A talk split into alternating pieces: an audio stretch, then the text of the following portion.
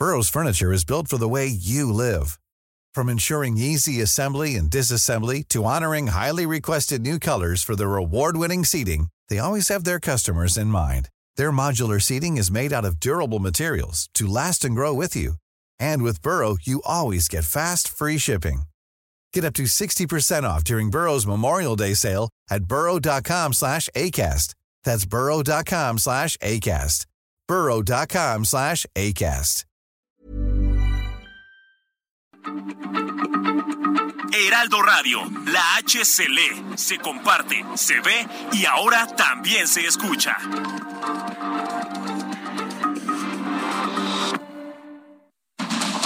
Inicia. Heraldo Noticias de la tarde con Jesús Martín Mendoza.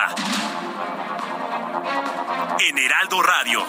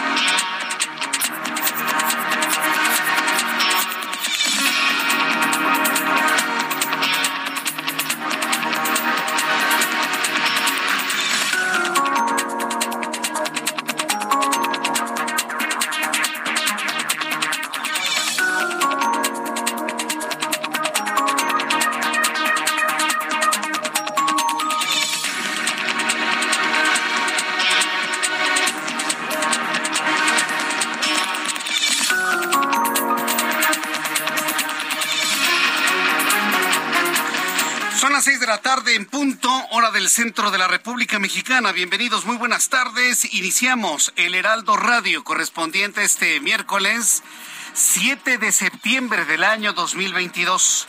Me da un enorme gusto saludar a todos nuestros amigos que nos sintonizan a partir de este momento en la República Mexicana. Como siempre le digo, súbale el volumen a su radio, que le tengo la información más importante hasta este momento. Bueno, pues en primer lugar decirle que mediante un comunicado conjunto entre el Partido Acción Nacional y el Partido de la Revolución Democrática, se informó que queda suspendida de manera temporal la alianza Va por México por la iniciativa propuesta por el PRI de mantener de mantener la presencia del ejército cerca de la Guardia Nacional hasta el año 2028, una propuesta del PRI que ha sido interpretada como el apoyo incondicional a Morena en su intención de militarizar al país. Marco Cortés, quien es el dirigente nacional del PAN, nos dijo hoy en entrevista en el Heraldo Televisión que es una posición inamovible que va completamente en contra de los acuerdos signados en el marco de la alianza de partidos, una alianza legislativa y una alianza electoral. Y aseguró que, bueno, pues es una medida a tomar el suspender esta alianza. Quedaron, quedaron en reunirse de manera privada hoy Marco Cortés y Alejandro Moreno esta tarde. Decirle que Alejandro Moreno, presidente del PRI, le digo en este resumen, anunció el respaldo del partido a la iniciativa de la diputada Yolanda de la Torre, que busca extender hasta 2028 el despliegue del ejército en las calles. Alejandro Moreno, líder del PRI, Insisten que la iniciativa busca dar mayor tiempo a la Guardia Nacional para que se profesionalice con ayuda del Ejército y la Marina, lo que ha venido sucediendo. La propuesta del PRI implica no mandar la Guardia Nacional al ejército, pero sí que siga teniendo toda la asesoría y todo el entrenamiento castrense en la Guardia Nacional como entidad civil, pero con entrenamiento castrense o militar. Eso es lo que ha explicado Alejandro Moreno. Más adelante ya estamos investigando precisamente los resultados de este encuentro entre Alejandro Moreno y Marco Cortés, asunto que se nos anunció en el Heraldo Televisión esta tarde. Y bueno, pues para decirle finalmente a qué acuerdos llegaron o qué es lo que trasciende de este encuentro. También le informo que la Secretaría de Gobernación informó que Jorge Arganis Díaz Leal se va a separar de su cargo en la Secretaría de Infraestructura, Comunicaciones y Transportes de manera temporal por cuestiones de salud. Mire, ni quien se entere, que me disculpe Jorge Arganis. No me ha hecho nada y merece todos nuestros respetos. Pero la verdad es que hay mucha gente que ni siquiera sabe el nombre del secretario de Comunicaciones y Transportes. Porque no existe, está completamente desdibujada la Secretaría de Comunicaciones y Transportes completamente desdibujada, completamente inexistente. Y hay que decirlo como es. Así que si se va, se queda, viene, es igual, por no decir otra palabra, por no decir otra frase, es totalmente igual. Bueno, en su lugar va a quedar Jorge Nuño Lara, licenciado en Economía por el Instituto Tecnológico Autónomo de México. ¿Del ITAM? ¿Un FIFI? Un FIFI del ITAM va a estar como encargado del despacho de la Secretaría de Comunicaciones y Transporte. Un FIFI del ITAM, un corrupto de esos que estudian para ser ladrones, como dice Andrés Manuel López Obrador. ¿De verdad? Para que vea que de lengua nos comemos un taco. ¿Cuántas veces ha descalificado López Obrador al ITAM y ahora pone a un egresado del ITAM en la Secretaría de Comunicaciones y Transportes? Es de verdad la locura en, estos nombramientos. Bueno, deseamos que Jorge Arganis se recupere rápido en su salud. Le informo que hoy se reportó que un retén militar en el cruce Periférico y Río San Joaquín ocasionó alarma porque detenían a los automovilistas para inspeccionar las cajuelas para presuntamente buscar a una mujer secuestrada, la cual, de acuerdo con autoridades de Atizapán, fue localizada. A ver, primera acción concertada entre ejército y la marina para localizar a una mujer secuestrada y la encuentran en Periférico y San Jerónimo. Entonces, ¿sirve o no sirve lo que están planteando? Vaya dilema que nos ponen enfrente con esta situación.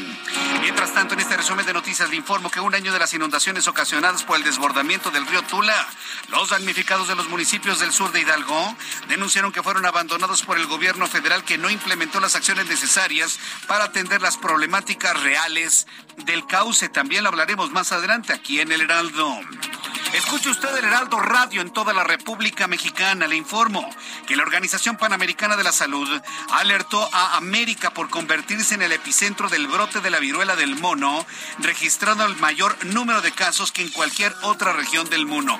La viruela cualquier otra región del mundo. La viruela es una enfermedad latinoamericana, si tomamos en cuenta este criterio. Digo, está extendida en todo el mundo, pero en donde prevalece con una mayor fuerza, sin duda alguna, todo indica, es América Latina. Más adelante le voy a tener todos los detalles aquí en el Heraldo Radio. Seis de la tarde con 17 minutos, vamos con nuestros compañeros reporteros urbanos, periodistas especializados en información de ciudad. Gerardo Galicia, buenas tardes, ¿cómo estás? Muy bien, Jesús Martín, excelente tarde y tenemos información para nuestros amigos que van a utilizar el circuito bicentenario en su tramo Boulevard Puerto Aéreo. Ya tenemos algunos conflictos viales, eh, lluvia intermitente, así que habrá que manejar con mucha precaución. El avance es lento justo entre la zona de la avenida 8 General Francisco Morazán, pasando por Zaragoza hacia la terminal número 1 y en el sentido opuesto encuentran similares condiciones, de preferencia que salir con algunos minutos de anticipación y ya pasando ese trayecto el desplazamiento tiende a mejorar. Y por lo pronto, el reporte. Muchas gracias por la información, Gerardo Galicia. Hasta luego. Hasta luego, que te vaya muy bien. Mario Miranda, gusto en saludarte. ¿En dónde te ubicamos a esta hora de la tarde? ¿Qué tal Jesús Martín? Buenas tardes. Pues nos encontramos en la calle Filomeno Mata y Narciso Mendoza, esta en la colonia de Santa María, hasta Huacán, en Iztapalapa. Y es que aquí se suscitó un incendio hace aproximadamente una hora. En el lugar se encuentran bomberos, ambulancias, protección civil, policías y el ejército, quienes han acordonado pues, varias cuadras de esta zona. El incendio ocurrió en una fábrica de aceites, por tal motivo, pues este el, incendio se salió de control porque ya son, pues, son líquidos flamables y entonces el incendio empezó a al, acercarse a gran parte de esta zona, fueron evacuadas las personas que, se encontraban trabajando en la fábrica. Afortunadamente no hay personas lesionadas. También ya fueron evacuadas aproximadamente 100 personas que viven en las casas aledañas y en los negocios aledaños a esta fábrica. Ya en estos momentos, afortunadamente, ya no hay fuego, ya tampoco sale humo. Todavía se encuentran los bomberos laborando, pues para informarnos que ya el, el incendio esté totalmente controlado al 100%, que todavía hay equipos de emergencia y el lugar se encuentra no dejan pasar a las personas que viven cerca a esta fábrica Jesús Martín. Correcto, muchas gracias por esta información, Mario Miranda.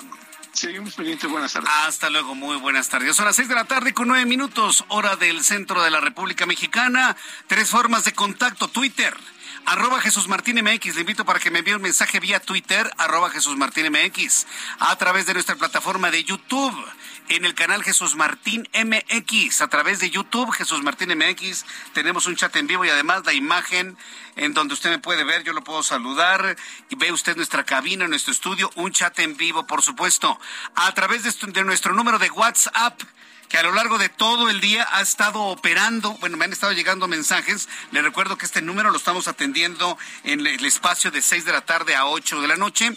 Así que bueno, pues le invito para que me envíe un mensaje vía WhatsApp a través del 55 3999 4020.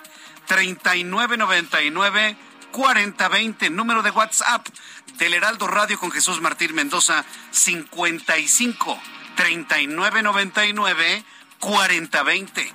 3999 4020. Póngame primero su nombre y luego el saludo para que yo pueda visualizar rápidamente su nombre. Gracias Ricardo Hernández, también para Lupe y Susana. Muchas gracias también para eh, Gerardo Guzmán, también muchísimas gracias por sus mensajes y a todas las personas que me están escribiendo en este momento a través del 55 3999 4020. 6 de la tarde con 10 minutos. El amor inspira nuestras acciones por México. Reforestando la tierra, reciclando, cuidando el agua, impulsando a las mujeres y generando bienestar en las comunidades. Juntos somos Coca-Cola y contigo el amor multiplica.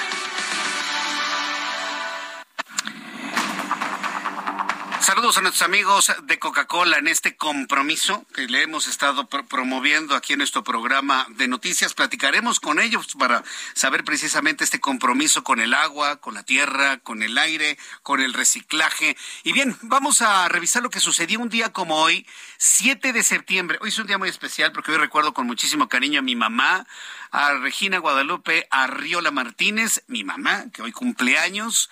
Desde aquí, mamá, hasta el cielo te mando un enorme beso, un gran abrazo y todo mi recuerdo. Hoy 7 de septiembre. ¿Qué sucedía un día como hoy en México, el mundo y la historia? Abra Marriola. Amigos, esto es un día como hoy en la historia, 7 de septiembre, 1813. En Estados Unidos se usa por primera vez el término tío Sam para referirse a este país. 1859, en Londres entra en funcionamiento el Big Ben, el reloj. 1936, en Hobart, en la isla de Tasmania, muere Benjamin, el último tigre de Tasmania conocido, extinguiéndose su especie. En 1954, en Italia, se estrena la película La Strada de Federico Fellini. En 1969, en los Estados Unidos, se crea DARPA, quien es el papá del Internet. Además, hoy es el Día Internacional del Aire Limpio por un Cielo Azul, el Día Mundial de la Concienciación de Duchamp y el Día Mundial del Rojo. Amigos, esto fue un día como hoy en la historia. Muchas gracias, Abraham Arreola. ¿Sabe lo que recordamos el día de hoy? Hoy se cumplen cinco años del terremoto previo al del 19 de septiembre de 2017. Un día como hoy, 7 de septiembre, a las 11 de la noche con 44 minutos, en la capital del país sonó la alerta sísmica, era casi la medianoche. Yo me acuerdo claramente, estábamos despiertos todavía. La alerta sísmica despertó a mis hijos. Y bueno, todos muertos de miedo nos fuimos hasta la azotea del edificio donde vivíamos. Y ahí, desde la parte más alta de esa zona donde vivíamos, nos tocó ver en el cielo las luces verdes, rojas, azules, como rayos que se veían, que nadie ha podido explicar, dicen que eran cortocircuitos de los transformadores. No es cierto porque la energía eléctrica se cortó prácticamente en toda la ciudad y con la energía eléctrica cortada se veían esas luces en el cielo.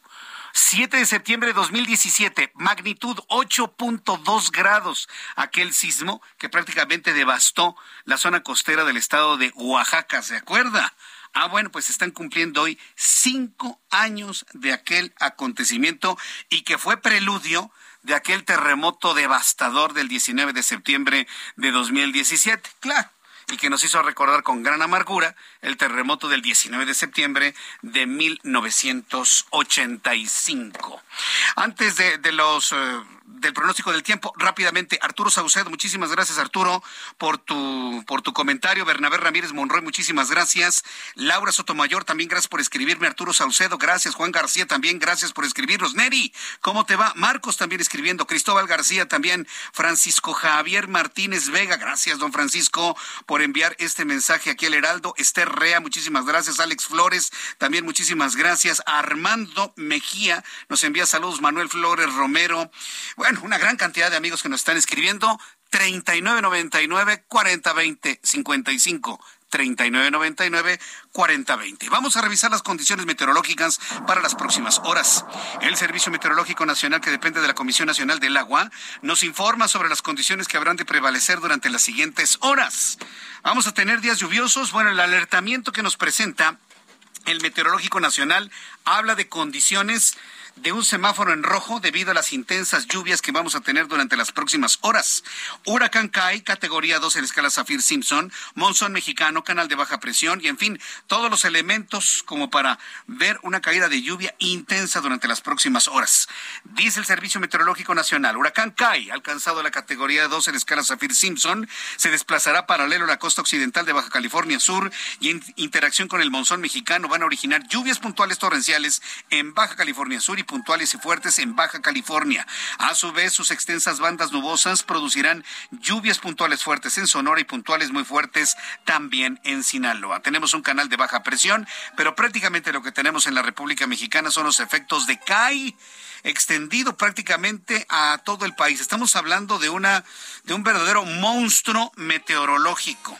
En unos instantes le voy a presentar estas imágenes que nos envía el Servicio Meteorológico Nacional. Si usted me ve a través de YouTube, a través del canal Jesús Martín MX, le estoy presentando imágenes de cómo luce este sistema huracanado, que por cierto va a castigar con mucha intensidad, o ya castiga en este momento, toda la costa de Sonora, la costa de Sinaloa, pero sobre todo la península de Baja California, tanto Baja California Sur como la Baja o Baja California. En este momento, toda la zona costera toda la zona turística de Los Cabos, Cabo Pulmo, San José del Cabo, Cabo San Lucas están en alertamiento máximo e inclusive con el llamado para ocupar algunos albergues al turismo que se encuentra en esta zona. ¿Qué forma de llover? Prácticamente la zona más fuerte del huracán está golpeando en estos momentos la, la punta de la Baja California Sur y bueno, pues vamos a tener un poco más adelante información con nuestros compañeros corresponsables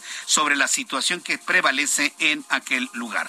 Por lo pronto, informarle cuál es el pronóstico del tiempo para las siguientes ciudades. Vamos a San José del Cabo con 24 grados la mínima, máxima 28, 27 grados. En este momento parece que no está lloviendo pero todo lo que me indica el mapa indica que va a caer un aguacero, en donde cae de manera intensa y con algo de aguanieve esa Namecameca muy cerca de los volcanes. Temperatura en este momento 7 grados, la mínima 0 y la máxima 11 grados Celsius. En contraste, Culiacán, con 31 grados en este momento, mínima 24, máxima 33. Mexicali, Baja California, calorón, 39 grados, mínima 29, máxima 40. En Hermosillo, Sonora, llueve 26 en este momento, mínima 24, máxima 28. En Guadalajara, Jalisco, llueve también de manera torrencial y constante en este momento con chubascos. 20 grados en Guadalajara en este momento, mínima 16, máxima 29. Y aquí en la capital de la República, fresco con 17 grados, temperatura mínima 11 y la máxima para mañana 27 grados Celsius.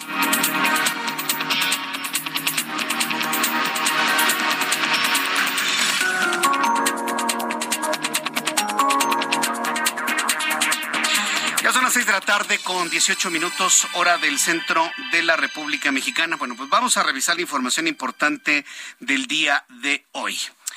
Bueno, estamos ante una situación verdaderamente de crisis desde el punto de vista político, porque en las presiones, en los desacuerdos, en, la, en el condicionamiento de las cosas, en este momento no tenemos alianza de partidos de la oposición.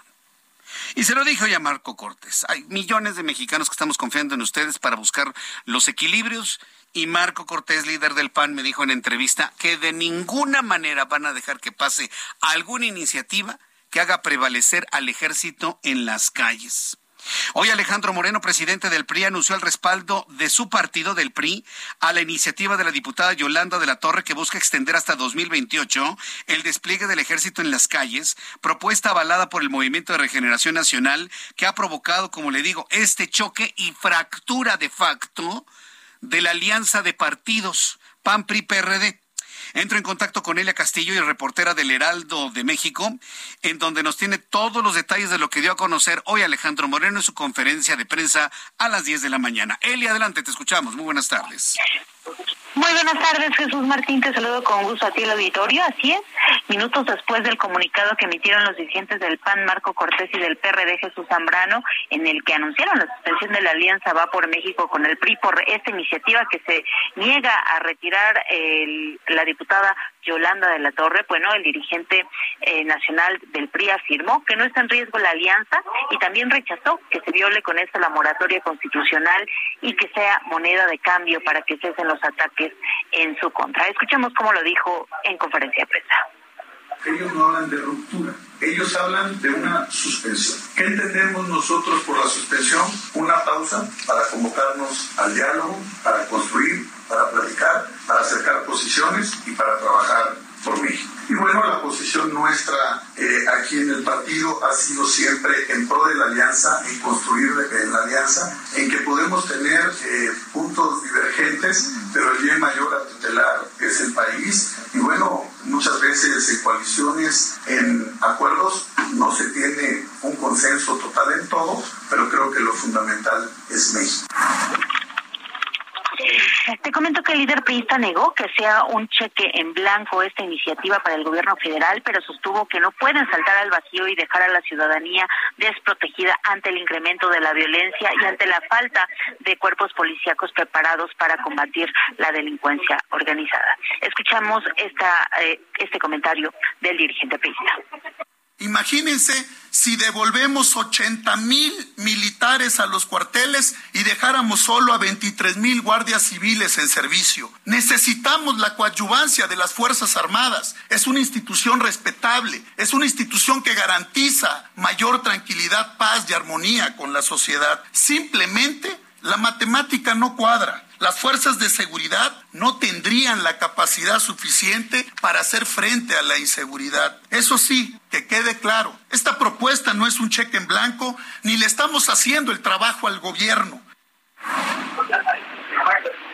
Bueno, esto fue parte de lo que comentó el dirigente nacional del PRI, eh, pues minutos después de esta de este anuncio por parte de sus coaligados en esta alianza va por México te comento que eh, más tarde insistió insistió en que confía en que esta alianza ah, continúe.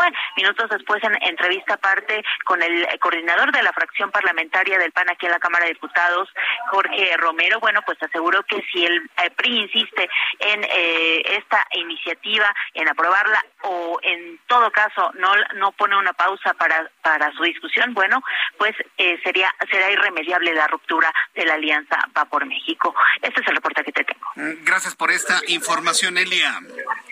Muy buenas tardes. Hasta luego, muy buenas tardes. Pues ahí está precisamente la posición del PRI. Pero a ver, entiéndame, lo que está proponiendo el PRI, y no voy a justificarlo, simplemente tengo la obligación de informar en lo que está ocurriendo. Lo que López Obrador quiere es que todo, toda la Guardia Nacional y todas las corporaciones policíacas sean parte del ejército. Lo que está proponiendo Alito Moreno es que se dé hasta el 2028 lo que ya sucede en este momento. La Guardia Nacional en este momento es una organización civil es una corporación civil tal y como le establece la Constitución, pero que siga teniendo hasta el 2028 la asesoría, el entrenamiento, eh, todo lo que es el bagaje de conocimiento e inteligencia del ejército mexicano. Eso es lo que está planteando. Es diferente, por supuesto que es diferente. Pero bueno, el asunto es que ahora el PAN y el PRD no quieren ver a un solo soldado en las calles. ¿Qué es lo que sucede en los hechos? ¿Qué es lo que sucede en los hechos? Que no tenemos alianza. ¿Y a quién le conviene no tener alianza? Pues a Morena, Andrés Manuel López Obrador. Aquí la idea es que pueden enojarse mucho, pueden enojarse muchísimo, pero no rompan la alianza, señores. De esa alianza está fundamentada la esperanza de millones de mexicanos y muy probablemente de la mayoría de los mexicanos. Contrario a lo que dicen algunas encuestas, yo sí creo que la mayoría de los mexicanos en edad de votar ya no queremos lo que estamos viviendo. ¿eh? Estoy, estoy convencido. Yo no conozco las masas, los grupos eh, que digan, no, sí, que se militarice el país. No, lo está haciendo a todo da el presidente. Yo, Jesús Martín Mendoza, no, sí conozco uno que otro, ¿no? Por ahí aislado, ¿no? Algún trasnochado por ahí, sí, sí los conozco. Pero las grandes masas y los grandes grupos de apoyadores de López Obrador y de Morena, ¿alguien los conoce? ¿Alguien los ha visto? ¿Me pueden decir en dónde viven? ¿Sí o no? ¿No, no le ha tocado a usted que no se ven por ningún lado? Ah, bueno. Entonces, decirle a la oposición que millones de mexicanos tenemos nuestra fe, muchos mexicanos tienen su fe puesta en ustedes. Y no es momento de rupturas, es momento de unidades. Pase lo que pase, suceda lo que suceda, los presione quien los presione. Pero pues vamos a ver, esta es una verdadera prueba de fuego. Supuestamente Marcos Cortés y Alito se reunieron esta tarde en privado. ¿Qué acuerdos han alcanzado? Se lo tendré más adelante. Aquí en el Heraldo Radio voy a los anuncios y regresamos enseguida. Escucha las noticias de la tarde con Jesús Martín Mendoza. Regresamos.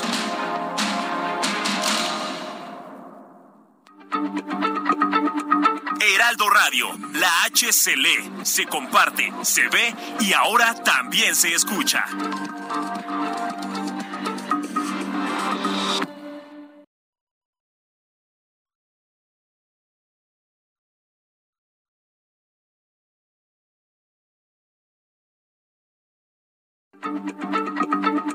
Heraldo Radio, la H se lee, se comparte, se ve y ahora también se escucha.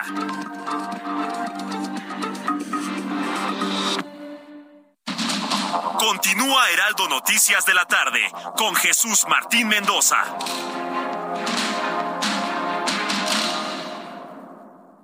Tamaulipas es tierra de gente buena, incansable y trabajadora. Gracias a tu esfuerzo, llevamos seis años haciendo de Tamaulipas un estado seguro y próspero.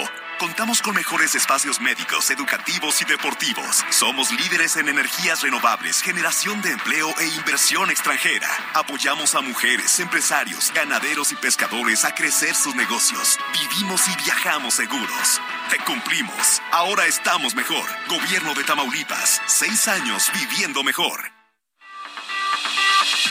Expo Nacional Ferretera, el evento más grande de la industria ferretera en Latinoamérica, te invita este 8, 9 y 10 de septiembre en Guadalajara, Jalisco, a hacer negocios con más de 700 marcas participantes. Si vendes productos ferreteros y de la construcción o tienes un proyecto y necesitas proveedores, no te lo puedes perder. Regístrate gratis en www.expoferretera.com.mx. Te esperamos. El cine a solo 29 pesos. Increíble, ¿cierto? Este 5, 6 y 7 de septiembre llega la fiesta del cine. Ven a Cinépolis y disfruta todas las películas en cartelera a precio especial. Además de increíbles precios en dulcería. Celebremos la fiesta del cine en Cinépolis. Son las 6 de la tarde con 31 minutos hora del centro de la República Mexicana. Gracias Felipe Peralta de la Florida en Naucalpan. Saludos, te, agradezco mucho tus mensajes. Dice, yo vi el convoy de camiones de la Marina que fueron a efectuar el acto de poder en el Estado de México. Por lo menos eran 40 camiones color gris claro, cuando en la vida han asistido al llamado del ciudadano. La estrategia de López es dividir a sus adversarios políticos para seguir manipulando a la ignorante población que lo apoya. Sin duda alguna, estimado Felipe, gracias por tu comunicación. Gracias también para, eh, me está escribiendo Helios Torres, muchas gracias Helios, Miguel Ángel Flores, también muchísimas gracias, Marisela Amaro, gracias por tu comentario y tu mensaje. También para quien, ah, para Alejandro Ornedo, también gracias Mario Alberto García, a todos nuestros amigos que me están escribiendo a través del 55 39 99 40 20. Bien, continuando con la información. Todo esto que ha hecho Alejandro Moreno de hablar del ejército hasta el 2028 ha sido interpretado como que le torcieron la mano y que finalmente cedió a las presiones del gobierno. Ayer Laida Sansores decidió ya no exponer audios de Alejandro Moreno Y luego si eso le suma ese encuentro, acercamiento de Adán Augusto López, el secretario de Gobernación, el día de la entrega del informe de gobierno, donde estuvieron platicando así, oreja a boca, boca a oreja durante 30 segundos, se ha interpretado como un acuerdo de Alejandro Moreno con el gobierno, cosa que él ha desmentido lo desmintió. ¿Sabe también quién desmintió un acuerdo con Alejandro Moreno? El propio Dan Augusto López Hernández, secretario de Gobernación. Aseguró que no existe ninguna presión del gobierno federal Alejandro Moreno. Bueno, bueno, bueno, don Adán, don Adán, don Adán. No es necesario ir más allá. Simplemente dice que no hay ningún tipo de acuerdo dice que no se busca avalar la reforma de la Guardia Nacional con ese tipo de presiones. Además, dijo que el gobierno no es fiscal para realizar indagatorias o acusaciones contra Alejandro Moreno. Misael Zavala, reportero del Heraldo, nos tiene más información. Adelante, Misael, gusto en saludarte. Jesús Martín, buenas tardes, buenas tardes al auditorio. Efectivamente, pues hoy el secretario de Gobernación, Adán Augusto López Hernández, acudió a un encuentro con senadores de Morena, del Partido Verde Ecologista, del PT y Encuentro Social en el Senado de la República, donde pues rechazó tajantemente una supuesta presión del gobierno federal hacia el líder del PRI, Alejandro Moreno Cárdenas, para que éste pueda avalar la reforma a la Guardia Nacional o incluso disolver la coalición Va por México conformada por el PRI, el PAN y el PRD. El encargado de la política interna sostuvo que el gobierno federal no es agente del Ministerio Público ni fiscal para realizar una indagatoria contra el líder nacional del PRI. Pero, ¿qué te parece si vamos a escuchar a el secretario de Gobernación?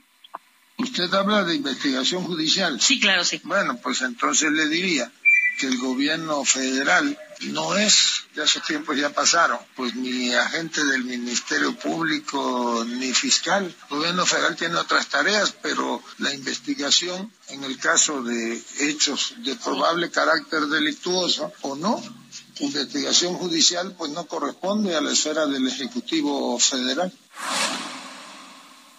Jesús Martín, previo a esta conferencia de prensa, también pues se reunió con senadores de la bancada morenista y aliados, donde pues los exhortó a que sin titubeos ni batallas estériles sigan apoyando el proyecto del gobierno del presidente Andrés Manuel López Obrador.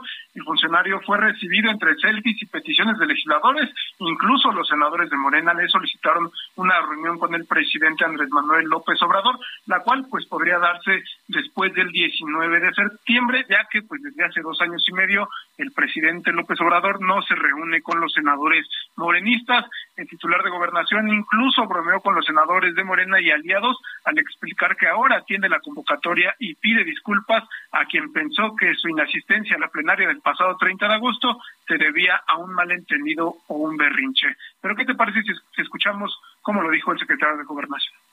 Y en el caso del Senado de la República, pues sí hay una comunicación institucional y fluida, lo hay con Ricardo, que es no nada más nuestro amigo y compañero, a veces es como el compañero rebelde, pero eso es a veces nada más.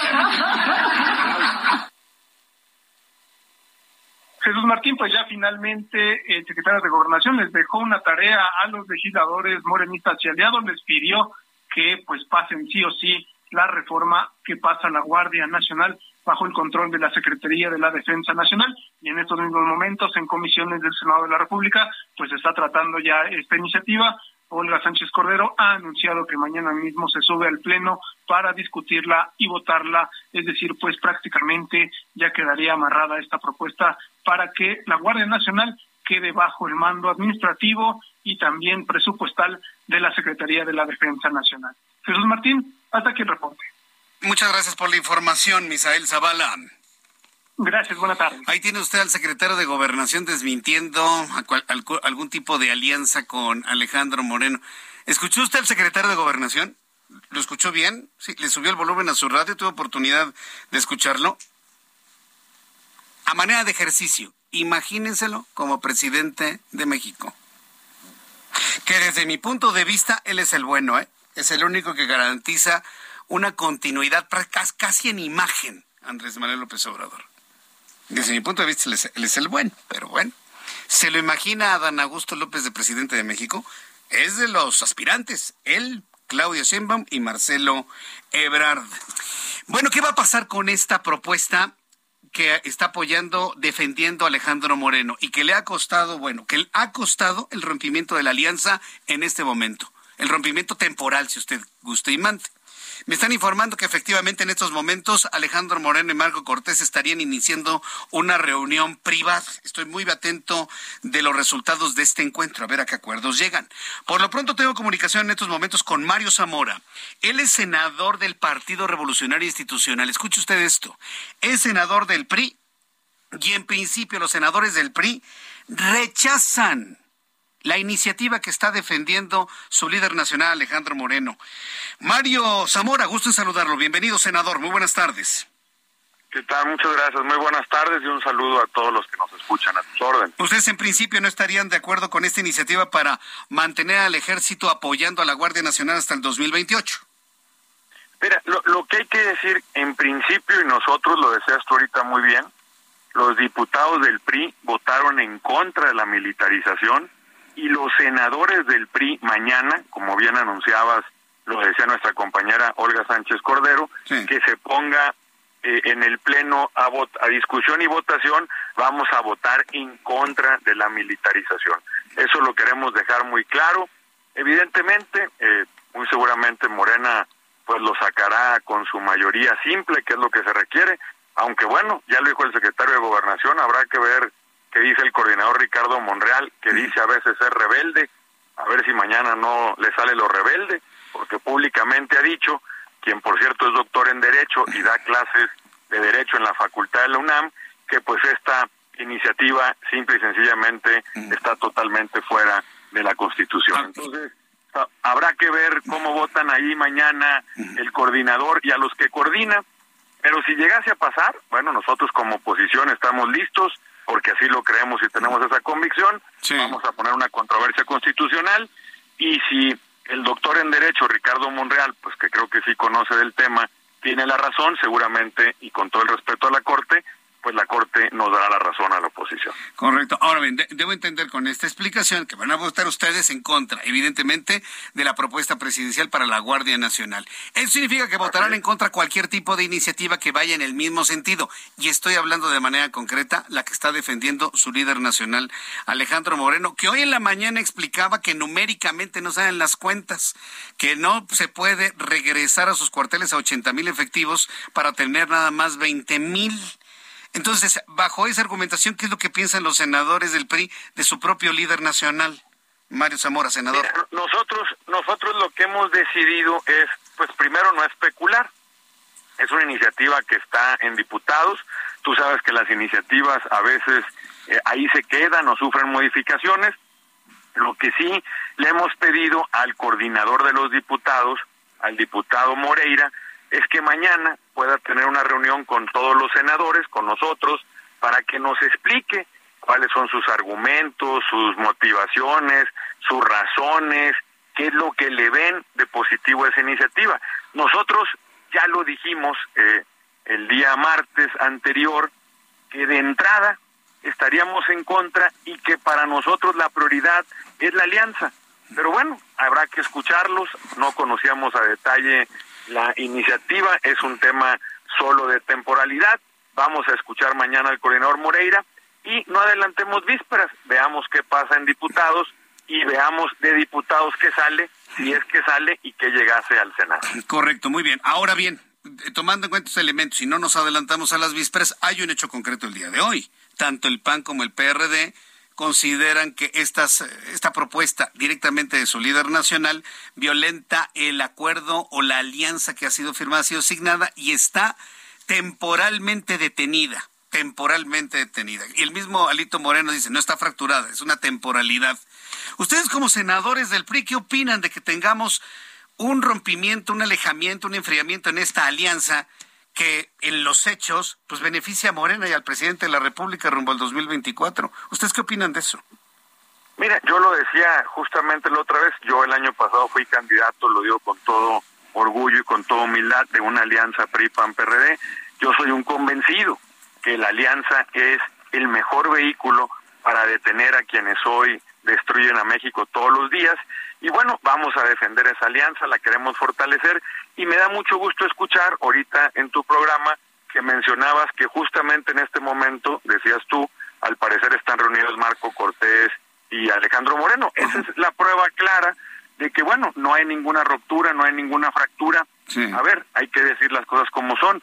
Si dentro de un partido no todos siempre pensamos igual y tenemos algunas diferencias, pues entre distintos partidos nunca el poder construir y elaborar y acordar, pues nunca será sencillo, pero qué bueno que hay esa apertura, que hay ese diálogo de nuestra parte. Siempre vamos a impulsar y a buscar fortalecer esta alianza ciudadana que detenga el deterioro que está sufriendo México con la gente de Morena, con el gobierno de Morena. Hoy precisamente Marco Cortés en, televisión a las 2 de la tarde me confirmó este encuentro que tendré con Alejandro Moreno esta tarde. Tenemos información que es una reunión evidentemente privada y estamos muy atentos de los resultados que surjan de, este encuentro. Por lo pronto entonces, me quedo con esto de que no adelantemos vísperas. Vamos a ver qué sucede mañana eh, en Cámara de Diputados. En el Senado está de pronóstico reservado porque yo, yo no olvido de que este, el señor, el senador Armenta, pues es muy cercano a Ricardo Monreal. Y pues así de que sea una oficialía de partes del Senado con esa configuración en la mesa directiva, pues no. ¿Ustedes tienen alguna expectativa de que Morena o algunos senadores de Morena puedan votar en libertad y en conciencia, como lo dijo el senador Monreal? Pues mira, yo creo que es lo que la mayoría de los mexicanos espera.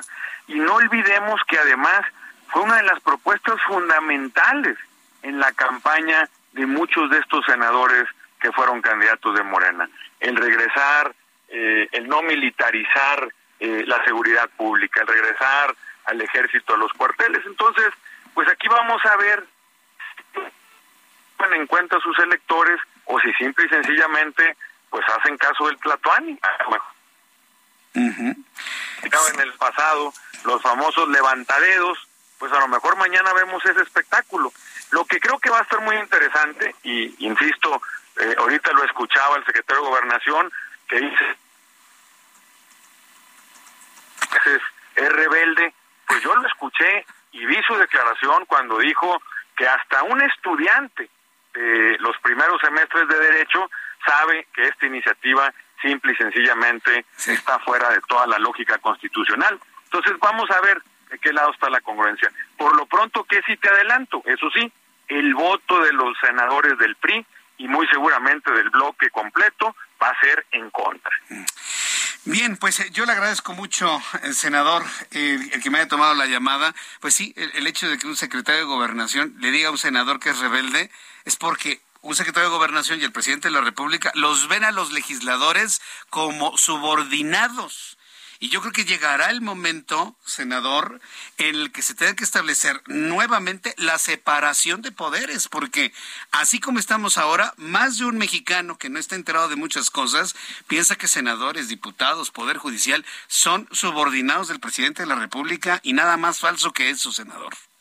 Y no solo es falso, es una pena y es una lástima. Son de las cosas que creíamos que habíamos ido dejando atrás en México y yo tengo mucha fe y confianza que los ciudadanos quieren un México donde cada vez haya mayor democracia, donde cada vez haya mejor rendimiento de cuentas y para que eso suceda se requiere que haya una división de poderes y además que un poder jamás esté eh, subyugado a ningún otro.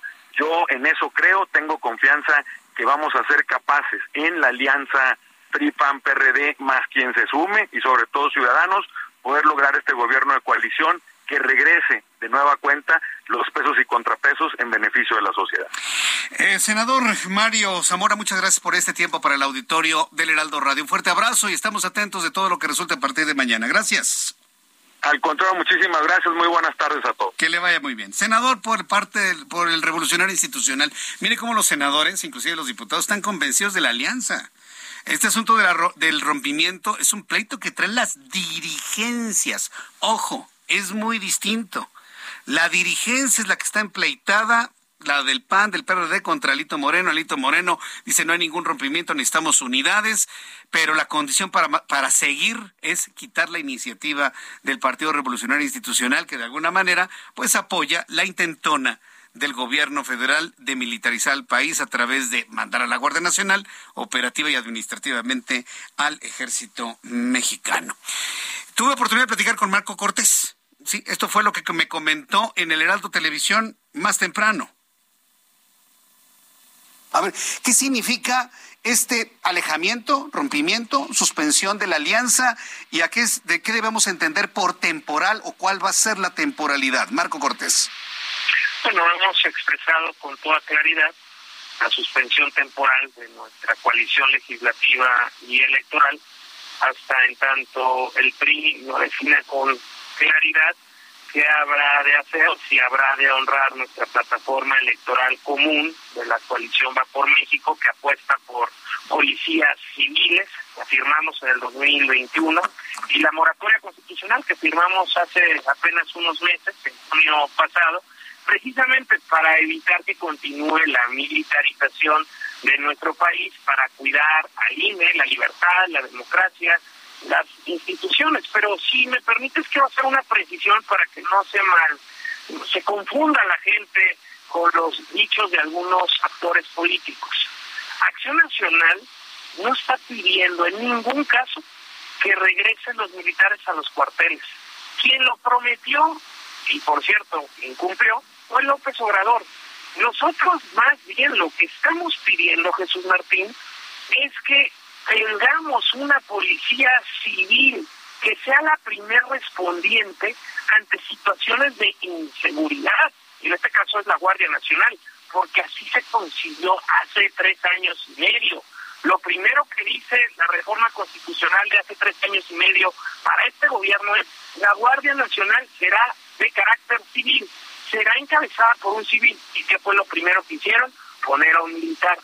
Esta será integrada por civiles y podrán participar Fuerzas Armadas para la construcción, para la organización, para la capacitación, hasta por cinco años. Todavía no termina ni siquiera ese plazo de cinco años. ¿Y qué es lo que vemos? Que ya la Guardia Nacional está completamente militarizada, desde la cabeza hasta los pies. Y lo peor, con resultados que realmente obligan a corregir la estrategia. Hoy México es mucho más violento, mucho más inseguro, hay más homicidios, hay más feminicidios que en el 2018 y esto es debido, entre otras cosas, a la estrategia de los abrazos y a la militarización de la Guardia Nacional. Por eso entonces nosotros decimos claramente, queremos una Policía Nacional civil, una Guardia Nacional civil y que nuestras Fuerzas Armadas sí colaboren, pero como segundos respondientes, cuando los primeros ya se vean superados en situaciones específicas y determinadas. Correcto. Podemos estar totalmente de acuerdo. Somos muchos mexicanos, millones de mexicanos que estamos de acuerdo en que no queremos un proceso de militarización y lo que ha significado la incongruencia de quienes en el pasado decían no a la militarización y hoy la están justificando bajo cualquier circunstancia. Es como primera reflexión. Segundo, ¿no tienen ustedes conocimiento de que el PRI iba a presentar una iniciativa de esta naturaleza, lo que nos eh, prende los focos de alerta de cómo están los niveles de comunicación dentro de los partidos de la alianza. Y otra reflexión, Marco, coméntanoslo por favor. ¿No fue extremo poner en la mesa el rompimiento de una alianza que sin ella solamente le abre el camino o le garantiza el camino a Morena para llegar a 2024? ¿Era necesario poner este elemento en la mesa, Marco? Fue sorprendente para propios y extraños que se haya presentado esta reforma constitucional. Y más cuando recientemente hicimos un compromiso de moratoria constitucional, que, que no habría modificaciones a la constitución. Entonces, sí fue sorprendente y también la forma, porque se presenta por la puerta de atrás. O sea, no fue presentada en tribuna la iniciativa, ¿no? Fue presentada el pasado viernes y además nos dimos cuenta porque un legislador de Morena lo cantó ahí en tribuna, presumió y dijo, pues ya está el PRI, ya presentó esta reforma. Y fue cuando entonces en Acción Nacional, en el PRD, prendimos los focos de alerta y dijimos, ¿qué está pasando? Y por ello es que nosotros lo que hemos dicho, necesitamos que se cumplan los compromisos públicos, que se honre la palabra de los acuerdos, que se honre el mandato popular de ser equilibrio, de ser contrapeso, de evitar la militarización, de tener una policía mm. que sí dé resultados, pero civil, y que esta sí sea acompañada por el ejército, pero no que tengamos una policía militar. Eso solo ocurre en las dictaduras como Venezuela, como Nicaragua, como Cuba y México es una democracia. Correcto. ¿Se visualiza algún encuentro, Marco Cortés, Alejandro Moreno, en breve para poder aterrizar todo este tema? Marco. Sí, hoy mismo por la tarde vamos a tener un diálogo privado donde yo espero que seamos muy puntuales, muy, claros al respecto. Nuestra posición es muy firme. Nosotros tenemos muy clara cuál es la misión de Acción Nacional y de la oposición en este momento en México. Y también lo dijimos respecto a tu segunda pregunta, Jesús. Oye, pero la coalición, a ver, la coalición tiene una razón de ser. Y esta es ser equilibrio, ser contrapeso y si no se cumple esa razón de ser, ese objetivo de evitar la desaparición del INE, de evitar el debilitamiento de los tribunales, de evitar que continúe la militarización, pues tiene razón de ser. No se trata de solo ir a ganar elecciones, se trata de cuidar a México. Y en ese compromiso Acción Nacional está muy puesto y muy firme. Bien. Esta es eh, parte de la conversación que sostuve con Marco Cortés, líder nacional del PAN, hoy en el Heraldo Televisión, anunciando este encuentro con Alejandro Moreno esta tarde. En cualquier momento aquí en el Heraldo Radio le voy a tener resultados. Estamos eh, a la espera de tener algún dato de primera mano de lo que resulte de este encuentro privado entre Alejandro Moreno y Marco Cortés lo escuchamos totalmente en su posición de mantener una pausa en la alianza de partidos, tanto desde el punto de vista legislativo como electoral. Y bueno, pues vamos a ver finalmente a qué acuerdos llegan. Por lo pronto dice, vamos a llegar con una posición sumamente firme a ese encuentro. Yo le invito para que me dé sus comentarios a través de tres plataformas. Twitter, arroba Jesús Martín MX, YouTube, canal Jesús Martín MX, WhatsApp del Heraldo Radio con Jesús Martín Mendoza 55 39 99 40 20. Escucha las noticias de la tarde con Jesús Martín Mendoza. Regresamos. Heraldo Radio, con la H que sí suena y ahora también se escucha.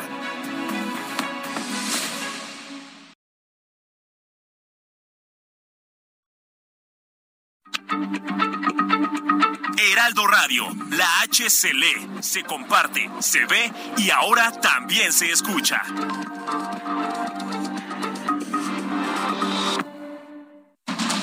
Continúa Heraldo Noticias de la tarde con Jesús Martín Mendoza.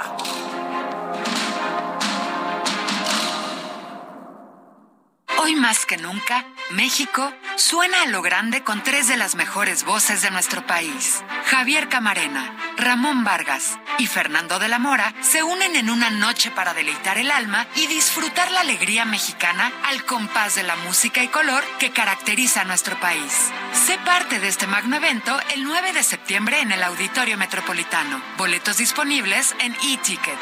Tienes ganas de Puebla. Expo Nacional Ferretera, el evento más grande de la industria ferretera en Latinoamérica, te invita este 8, 9 y 10 de septiembre en Guadalajara, Jalisco, a hacer negocios con más de 700 marcas participantes. Si vendes productos ferreteros y de la construcción o tienes un proyecto y necesitas proveedores, no te lo puedes perder. Regístrate gratis en www.expoferretera.com.mx. Te esperamos.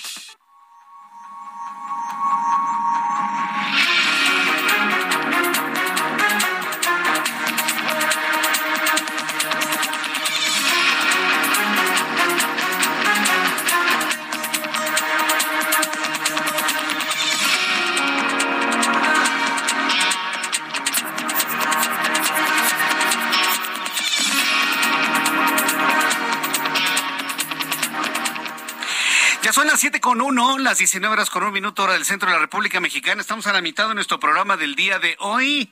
Le presento un resumen con las noticias más importantes en el Heraldo Radio. Marco Cortés, líder nacional del PAN, confirmó hoy a las dos y media de la tarde que esta tarde estaría reuniéndose con Alejandro Moreno, líder nacional del PRI. En entrevista con el Heraldo Televisión dijo iremos con una convicción total de que debe retirarse esa iniciativa del revolucionario institucional para mantener la alianza por México a los niveles tanto legislativos como de elección. También en esta entrevista Marco Cortés aseguró que la iniciativa sobre la Guardia Nacional cayó de verdadera sorpresa que nadie se lo había imaginado y esto a pregunta expresa sobre los niveles de comunicación que existen entre las dirigencias de los partidos políticos. Hoy Alejandro Moreno, más temprano presidente del PRI, anunció el respaldo del partido a la iniciativa de la diputada Yolanda de la Torre, que buscaría extender pues el apoyo del ejército mexicano a la Guardia Nacional como institución civil para que siga manteniendo la formación castrense y de esta manera poder combatir al crimen organizado. Le informaba más temprano que eh, Jorge Arganis Díaz Leal se va a separar de la Secretaría de Infraestructura, Comunicaciones y Transportes. Jorge Arganis se va a separar debido a problemas de salud. En su lugar, quedará como encargado del despacho de la Secretaría de Infraestructura, Comunicaciones y Transportes Jorge Nuño egresado del Instituto Tecnológico Autónomo de México. Y esa es la nota. Un egresado del ITAM va a ser el encargado del despacho de la Secretaría de Infraestructura y Comunicaciones y Transportes. Me parece muy bien. Pero no que el presidente mexicano decía que ahí se forman puros corruptos. Entonces, a ver en qué caballo vamos, ¿no? Como dijera mi abuela. ¿En qué caballo vamos? ¿Se es o no se es? Ya hay que decirlo así de claro, ¿no? Finalmente, bien, evidentemente por Jorge Nuño. Yo creo que va a estar muy bien la Secretaría. Pero oiga, en más noticias de este resumen de noticias, de este resumen informativo esta hora de la tarde, informo que Mario Zamora, senador del PRI, declaró en entrevista con el Heraldo Radio que la alianza es la única forma de detener al partido en el poder que hoy busca destituir o destruir, perdón, destruir al país, por lo que los senadores siempre van a buscar fortalecer la alianza entre los partidos. El senador Mario Zamora dijo que no se deben adelantar vísperas en la reforma propuesta por el PRI sobre mantener al ejército, pero por lo pronto se abrirá el diálogo con los diputados para conocer a fondo esta iniciativa de Yolanda de la Torre. Nosotros lo que hemos decidido es, pues primero no especular es una iniciativa que está en diputados. Tú sabes que las iniciativas a veces eh, ahí se quedan o sufren modificaciones. Lo que sí le hemos pedido al coordinador de los diputados, al diputado Moreira, es que mañana pueda tener una reunión con todos los senadores, con nosotros, para que nos explique es lo que le ven de positivo a esa iniciativa. Nosotros ya lo dijimos, eh, que de entrada estaríamos en contra y que para nosotros la prioridad es la alianza. Habrá que escucharlos, no conocíamos a detalle la iniciativa, es un tema solo de temporalidad y no adelantemos vísperas, veamos qué pasa en diputados. En más de este resumen de noticias, le informo que el Sistema Meteorológico Nacional informó que durante la noche de este miércoles el huracán Kai se va a intensificar a categoría 3 en escala Saffir-Simpson. Autoridades de Baja California decidieron cancelar los vuelos y solicitaron a los turistas a no salir al exterior si no es necesario. En este resumen, los 19 gobernadores del Movimiento de Regeneración Nacional y partidos aliados publicaron un exhorto a los ministros de la Suprema Corte de Justicia de la Nación que discuten la inaplicación de la prisión preventiva oficiosa en el que respaldaron el posicionamiento del presidente López Obrador de mantener la figura en los términos que ha enviado el presidente mexicano, es decir, oficialía de partes. Bueno, pues yo le puedo asegurar que, bueno, pues será leído por parte de los ministros de la Suprema Corte de Justicia. Ya le platicaré más adelante con quién tuvimos la oportunidad de desayunar el día de hoy. El delegado de Sonora de la Fiscalía General de la República, Francisco Sergio Méndez, explicó que ya lograron determinar que los trabajadores de la Comisión Federal de Electricidad que sufrieron un ataque armado en la Sierra de Sonora les dispararon desde las cimas de los cerros de la zona. Le informo que la Organización Panamericana de la Salud advirtió este miércoles sobre la compra de nuevas vacunas contra la variante Omicron de COVID-19, mientras que algunos países de América Latina y el Caribe todavía no se alcanzan, conocen unas tasas de inmunización, no se alcanzan tasas de inmunización suficientes. Señala que no sirven nuevas vacunas si no se vacunan todos para alcanzar la inmunización. En medio del conflicto armado entre Rusia y Ucrania, la Organización de las Naciones Unidas informó que hay acusaciones creíbles sobre menores ucranianos llevados a la fuerza a territorio ruso para posiblemente ser adoptados. Además, Ucrania informó que en lo que va del conflicto han muerto 382 niños en el país que se del avance de las tropas rusas. Autoridades de Saskatchewan, en Canadá, anunciaron la detención de Miles Anderson, principal sospechoso de los apuñalamientos que ocurrieron el fin de semana, donde fueron asesinados 10 personas y 10 heridos. Le informo en este resumen de noticias que una empresa de venta de arte y antigüedades en París, Francia, pondrá en subasta un fósil llamado Zephyr perteneciente a un iguanodón, un dinosaurio de 145 millones de años con 3 metros de largo y 2 metros de alto, el cual tendrá un valor inicial de 500 mil euros, equivalente a 10 millones de pesos. ¿Usted compraría el esqueleto de un iguanodón en 10 millones de pesos? Pues yo creo que México es el país que menos compraría huesos de dinosaurios, ¿no? Aquí los tenemos vivos y poniendo huevo. también. Sí, no, por supuesto. Bueno, es lo que cuestan los huesos de un dinosaurio de 145 millones de años. La Secretaría de Salud reportó 3.735 nuevos contagios de COVID-19 en las últimas 24 horas en nuestro país. Las defunciones contabilizadas a consecuencia de esta enfermedad fueron 23 en el último día. Los casos activos estimados son 19.042. Son las noticias en resumen. Le invito para que siga con nosotros. Le saluda Jesús Martín Mendoza.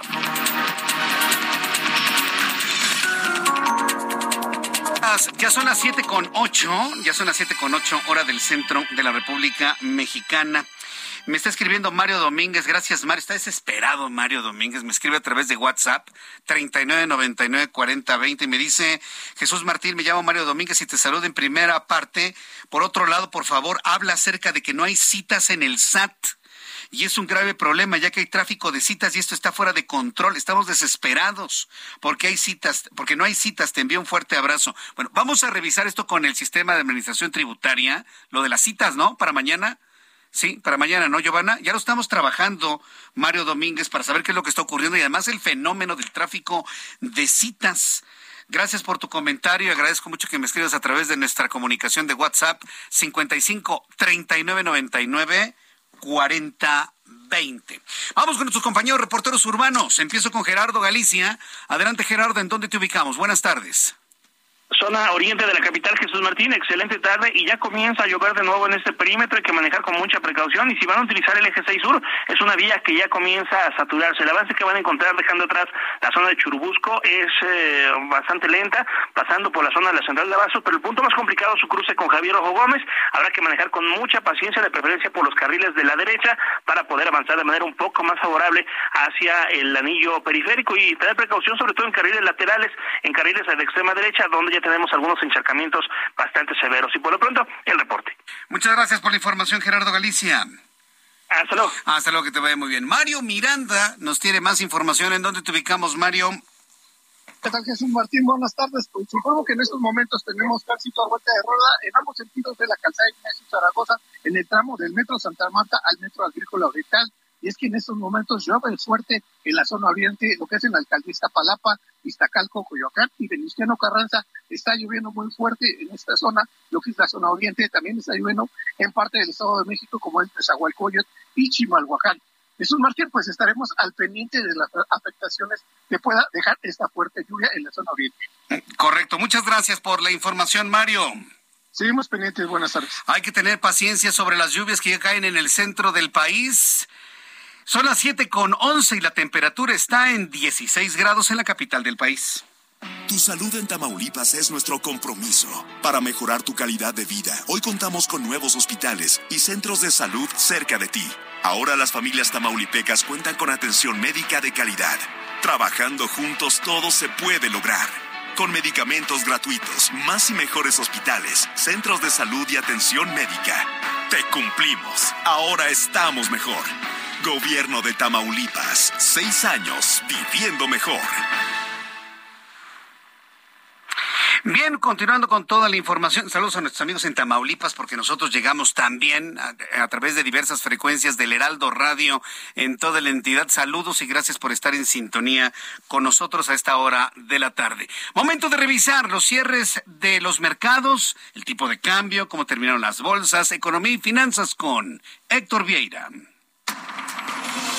La Bolsa Mexicana de Valores cerró la sesión de este miércoles con un avance del 0.34%, al sumar 154.08 puntos, con lo que el índice de precios y cotizaciones, su principal indicador, se ubicó en 46.056.97 unidades en una jornada con ganancias para 20 de las 35 principales emisoras.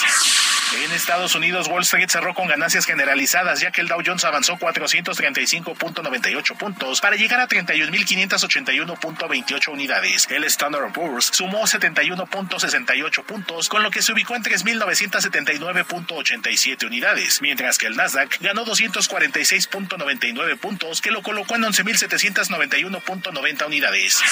En el mercado cambiario el peso mexicano se apreció 0.7% frente al dólar estadounidense, al cotizarse en 19 pesos con 69 centavos a la compra y en 20 pesos a la venta en ventanilla. El euro cerró en 19 pesos con 78 centavos a la compra y 20 pesos con un centavo a la venta, mientras que el Bitcoin tuvo un alza en su valor del 2.35% para cerrar en 19.398.50 dólares por unidad, equivalente a 387.752 pesos mexicanos con 74 centavos.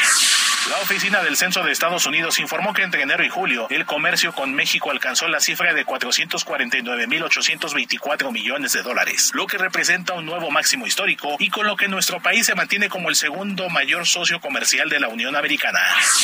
El embajador de México en Estados Unidos, Esteban Moctezuma, informó que el próximo 12 de septiembre en nuestro país se llevará a cabo la segunda reunión del diálogo económico de alto nivel entre México y Estados Unidos, donde se evaluará el avance de las prioridades estratégicas, económicas y comerciales entre ambos países.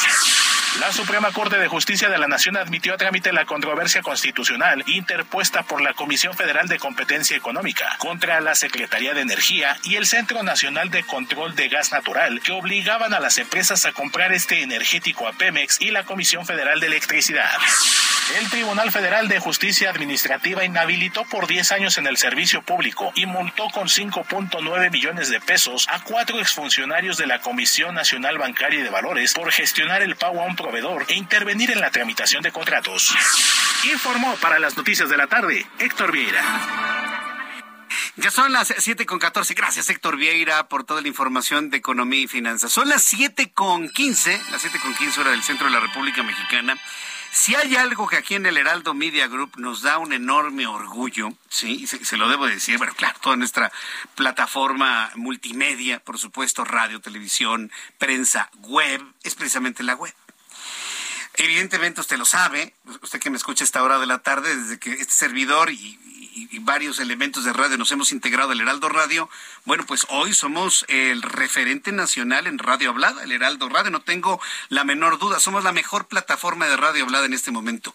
Pero lo que ha verdaderamente crecido como la espuma, ¿sí? Y, y ha sido sorprendente el crecimiento y está en el gusto de millones de mexicanos en todo el país, es nuestra página web porque tiene prácticamente de todo, tiene prácticamente de todo, las mejores noticias minutos a minuto, tiene opiniones. Yo escribo en el Heraldo Web en este momento y tenemos tengo mi columna todos los viernes en el Heraldo. Ahora se lee más en web que en papel, digo que el papel evidentemente es muy tradicional, pero la web ha venido a revolucionar completamente la forma en la que nos comunicamos, la forma en la que informamos, la manera en la que nos enteramos pero además a través de los servicios de podcast que ya le había platicado que en nuestra página web tenemos podcast para que usted encuentre una gran cantidad de temas, ha sido también una verdadera revelación. Son las nuevas formas en las que las generaciones se están proveyendo de información, además de programas en vivo como este, que se convierte en podcast después, pues diversos podcasts con, con temas como por ejemplo la fotografía. Y a mí en lo personal me da mucho gusto recibir a mis compañeros fotógrafos del Heraldo Radio en este momento aquí en el estudio, que tienen un podcast que se llama De Rollos y Revelaciones. Mucha atención a mis amigos que les gusta la fotografía. A mí me gusta la fotografía.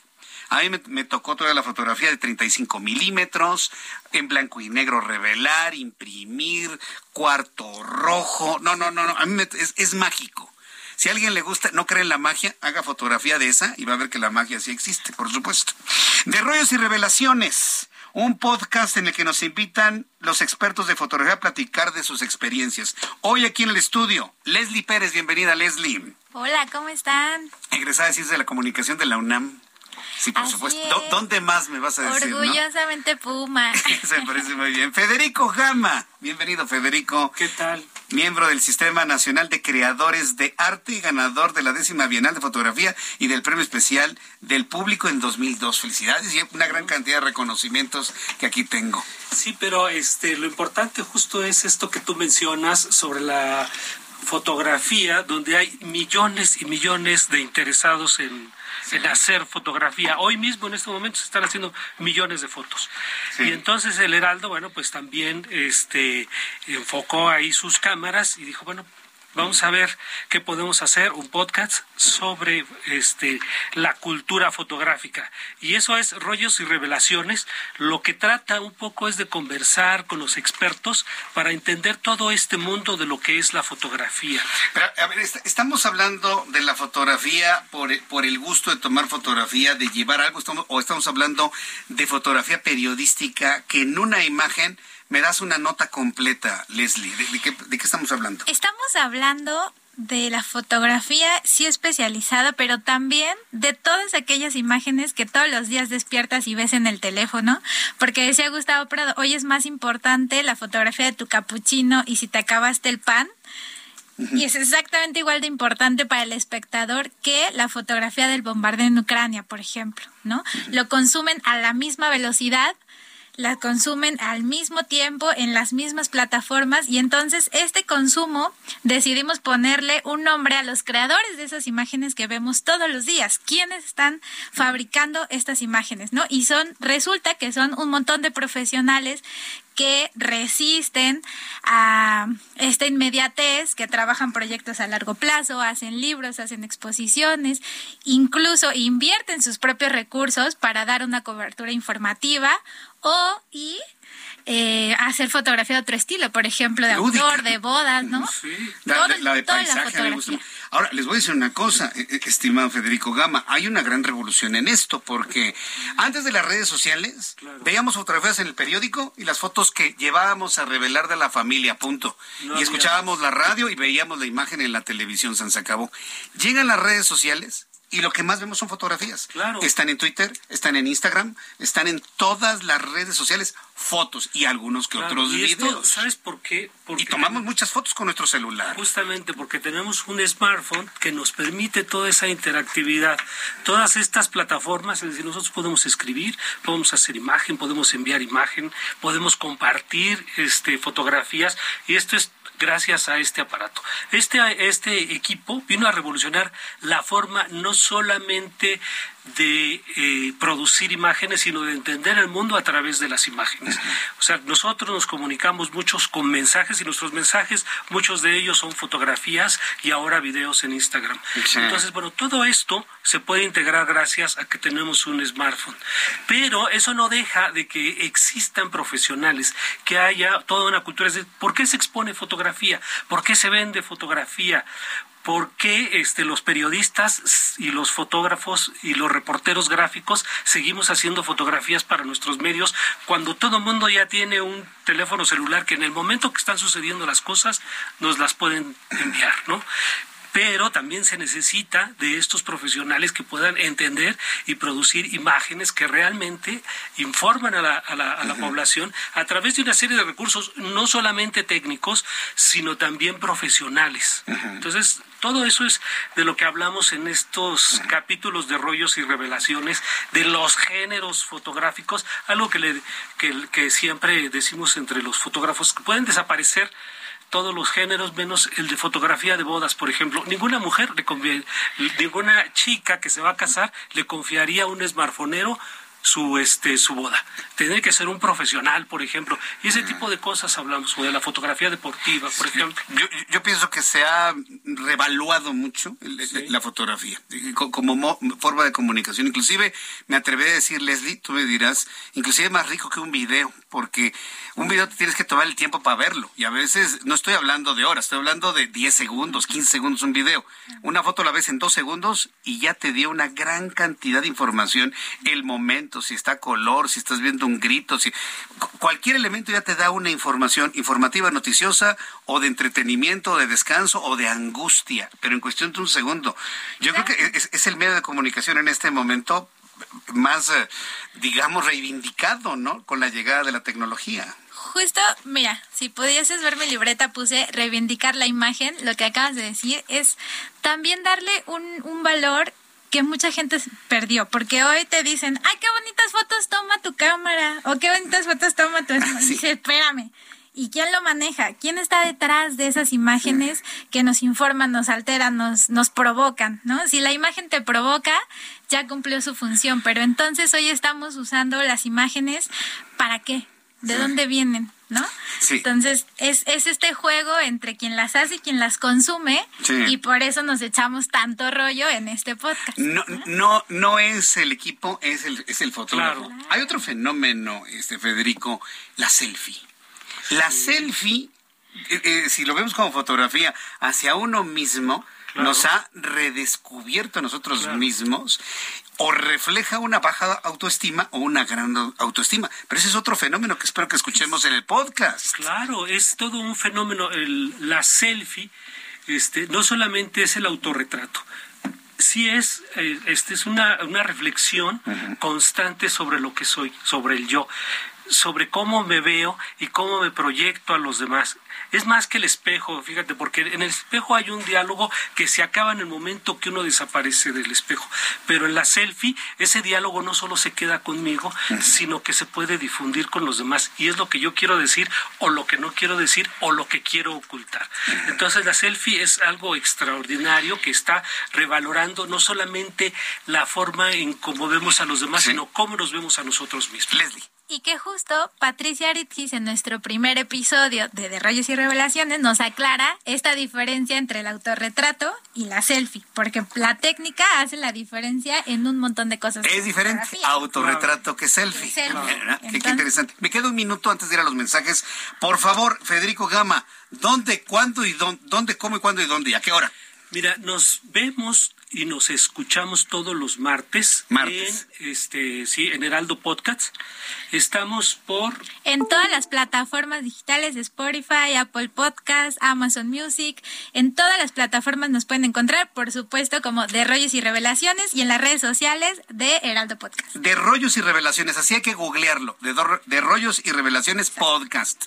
Y escucharemos a Leslie Pérez y a Federico Gama. Muchas gracias. Me, me parece maravilloso, que es un gran tema el de la fotografía. Creo que hemos este, planteado una serie de, conceptos que mucha gente tal vez no los había pensado, reflexionado. Muchas gracias, compañeros. Gracias, Federico. Mucho éxito con el podcast. Muchas gracias por la invitación. Leslie, mucho éxito con el podcast. Muchas gracias. Y de verdad, no se olviden de seguir el Heraldo Podcast. El Heraldo Podcast. Gracias, Leslie. Gracias, Federico. Mensajes y regresamos. Escucha las noticias de la tarde con Jesús Martín Mendoza. Regresamos. Heraldo Radio, con la H que sí suena y ahora también se escucha.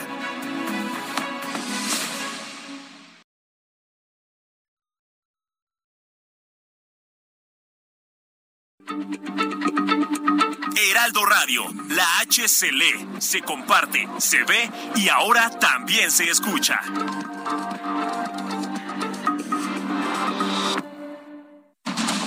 Continúa Heraldo Noticias de la tarde con Jesús Martín Mendoza.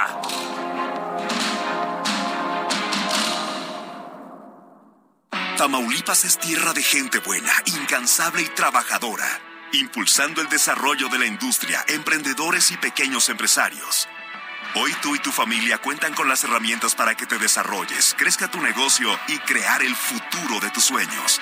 Con apoyos a microempresarios, créditos y capacitaciones. Trabajando juntos, todo se puede lograr. Te cumplimos. Ahora estamos mejor.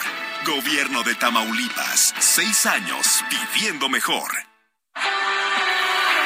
El amor inspira nuestras acciones por México. Reforestando la tierra. Reciclando cuidando el agua, impulsando a las mujeres y generando bienestar en las comunidades. Juntos somos Coca-Cola y contigo el amor multiplica. El cine a solo 29 pesos. Increíble, ¿cierto? Este 5, 6 y 7 de septiembre llega la fiesta del cine. Ven a Cinépolis y disfruta todas las películas en cartelera a precio especial. Además de increíbles precios en dulcería. Celebremos la fiesta del cine en Cinépolis.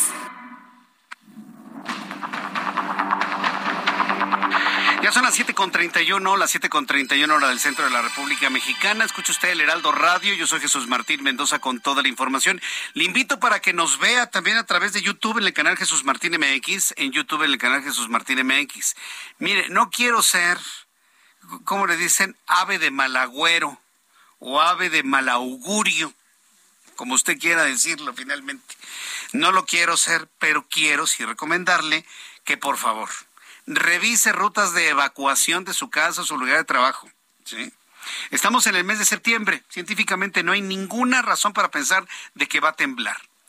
Pero lamentablemente, y lo tengo que decir con toda claridad, lamentablemente las coincidencias pasan. Las coincidencias suceden. Entonces estoy en la obligación de decirles, si hay elementos, primero, de que hace mucho que no tiembla fuerte en la costa del Pacífico mexicano, de un sismo que nos tenga que de alguna manera que espantar, hace mucho que no tiembla, que estamos en el mes de septiembre y que lamentablemente hay coincidencias, estoy la obligación de decirle, vaya revisando rutas de evacuación, revise sus líneas de agua, sus líneas de luz, sus líneas de gas, tenga usted su botiquín, su botiquín necesario, los documentos fundamentales de la familia en bolsas de estas Ziploc cerradas, por si hay alguna fuga de agua, pues no se mojen, no se echen a perder. Un radio portátil con pila sintonizado en el Heraldo Radio, sí, 98.5 de FM, eso es fundamental, porque en el momento de que tiemble, tiemble fuerte, nosotros vamos a estar con usted, se lo prometo. Le voy a estar acompañando, o mis compañeros le van a estar acompañando con la información. Cuando tiembla, lo más importante es sentirnos acompañados de nuestros amigos de la radio, ¿no? Y usted sintoniza el Heraldo Radio y ahí vamos a estar. Se lo prometo que ahí vamos a estar. ¿Por qué le hago esta reflexión? Porque hoy se están cumpliendo cinco años de que ocurrió uno de los temblores más fuertes de los últimos tiempos en México. Sucedió el 7 de septiembre de 2017, antes del terremoto, antes del terremoto del 19 de septiembre. Fue el 7 de septiembre a las 11 de la noche con 44 minutos. Fue un terremoto de magnitud 8.2 grados, un terremoto más fuerte que el de 1985.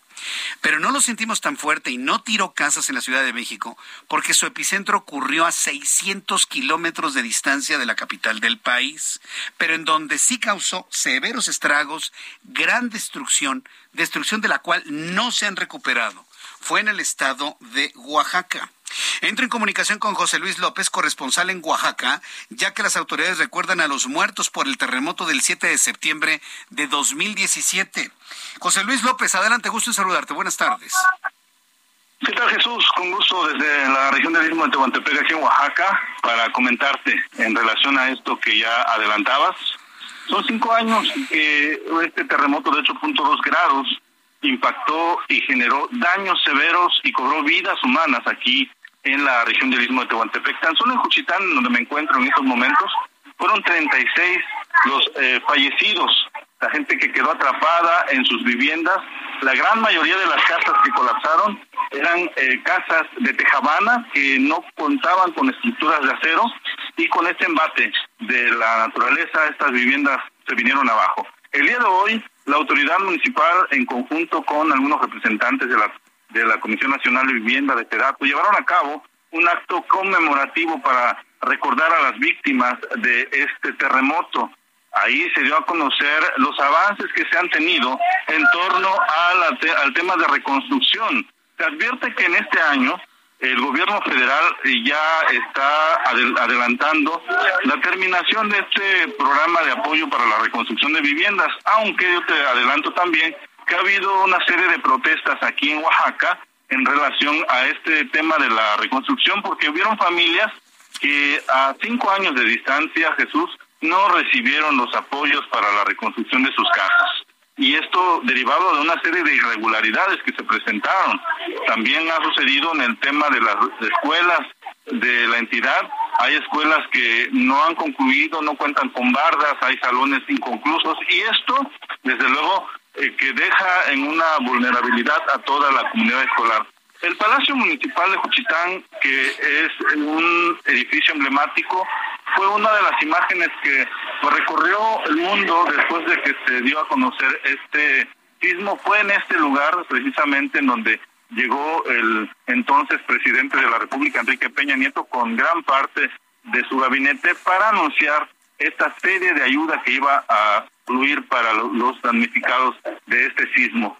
Y hasta la fecha, te puedo afirmar, porque me encuentro frente a este edificio en estos momentos, que no ha sido reconstruido. Está en ruinas. Eh, se, hablaba de una inversión de 80 millones de pesos para su reconstrucción y el edificio se encuentra totalmente abandonado, igual que el templo principal de San Vicente Ferrer, igual que el edificio de la Casa de la Cultura de esta ciudad, edificios importantes que a cinco años de distancia están en ruinas, Jesús. Eh, eh, eh, se hablaba de un avance únicamente del 60%, ¿es correcto? ¿Es un 60% en la reconstrucción nada más? Eh, menos. Podemos referir 60% en reconstrucción de viviendas, podría decirte que hay un poquito más.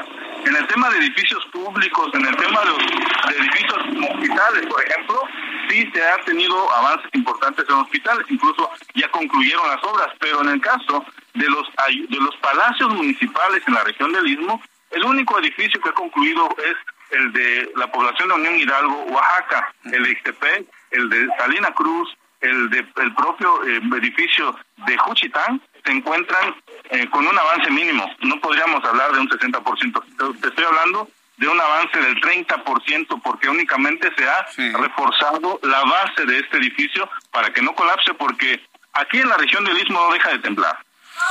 Correcto. Gracias por la información, José Luis López, y estemos muy alertas de, de, lo que suceda durante la siguiente semana rumbo al fin de año. Muchas gracias, José Luis. Te mando saludos. Hasta luego, que te vea muy bien. Bueno, pues esto es lo que, lo que sucede allá en Oaxaca. Imagínense, falta reconstrucción, no hay un avance significativo.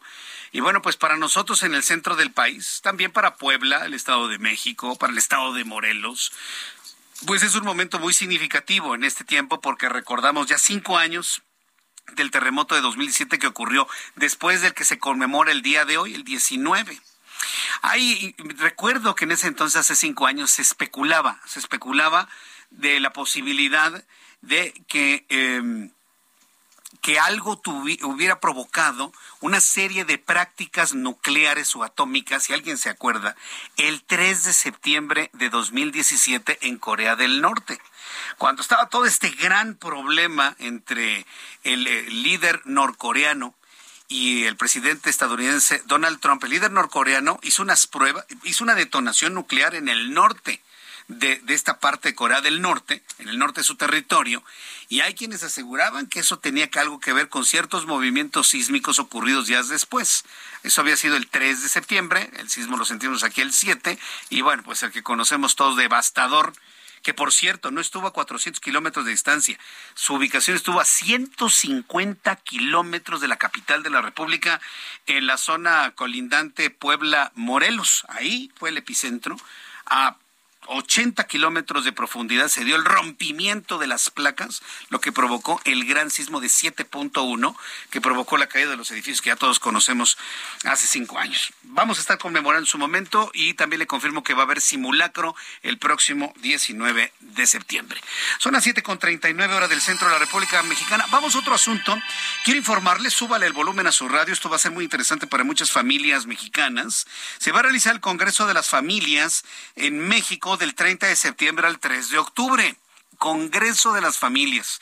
En muchas ocasiones hemos hablado aquí en el Heraldo la importancia de la familia mexicana como célula social, pero como el centro y emanación de la educación. Ahora con todo este asunto del cambio del modelo educativo, hemos preservado el valor de la familia, del padre y de la madre en la educación de los hijos. Bueno, pues ahora este Congreso de las Familias me parece que es fundamental para este y otros retos. En la línea telefónica, Mario Romo Gutiérrez, presidente de Red Familia y uno de los organizadores del decimocuarto Congreso Mundial de las Familias. Estimado Mario Romo, bienvenido al Heraldo Radio. Muy buenas tardes. Muy buenas tardes, Jesús Martín, y un saludo a toda la audiencia que esta tarde nos escucha. ¿Cuál es el objetivo de este Congreso de las Familias en esta ocasión, en esta decimocuarta edición? Pues mira, lo que busca ser herramientas y soluciones. Si bien hay una parte de diagnóstico de los, de, los problemas, de los retos que, que en mayor o menor, o menor medida todas las familias enfrentamos, eh, es cierto también que hay muchísimas metodologías, eh, experiencias que han funcionado en muchos países que pueden ayudarle a las familias a ser más funcional Bien, no hay, familias perfectas, pero sí hay familias funcionales o disfuncionales. Y lo que buscamos es que eh, quienes participen en este congreso, ya sea de manera presencial eh, o incluso por streaming, que también va a haber esa opción para que la gente se suscriba, pues puedan recibir estas soluciones y estas herramientas. El, digamos que el tono que le hemos dado es un realismo con esperanza. Reconocemos que hay, hay problemáticas, cosas que superar, pero que también hay muchas luces y muchas muchas oportunidades para, para las familias. Ahora, eh, eh, me parece que es muy interesante que a estas alturas de la vida se haga un congreso de la familia, sobre todo, sobre todo considerando todos los ataques y así lo digo, Mario Romo, todos los ataques hacia el concepto de la familia, los intentos de destruir a la familia, porque quien lo hace sabe que destruyendo a la familia se destruye a la sociedad. ¿Cómo se puede ponerle un dique a estas intentonas de destruir a la familia tradicional que conocemos en México, Mario? Sí, mira, Jesús Martín, yo creo que hay, hay, hay varias dimensiones, ¿no? Es, la dimensión macro, que es la que tú mencionas, que es la que se juega en organismos internacionales, en batallas ideológicas, políticas, ¿no?